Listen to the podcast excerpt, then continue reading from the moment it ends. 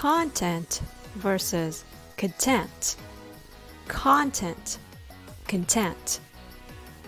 Content means what's inside, like substance or material that is contained. Like the content of the box is what's in the box. Content means being satisfied or pleased. Are you content with the way you speak English? Say yes if you are happy with the way you sound. If not, please listen to today's lesson on stress and rhythm of English. Can you hear the difference between content and content? Can you tell what's different?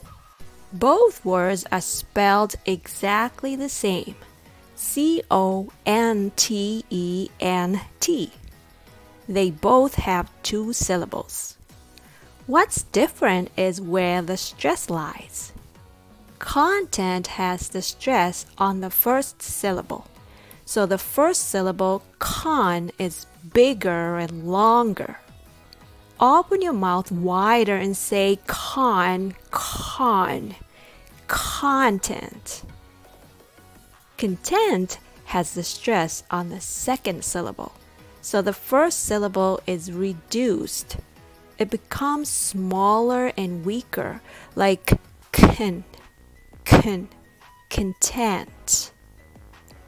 Other words like computer, control, compare, all has the first syllable reduced.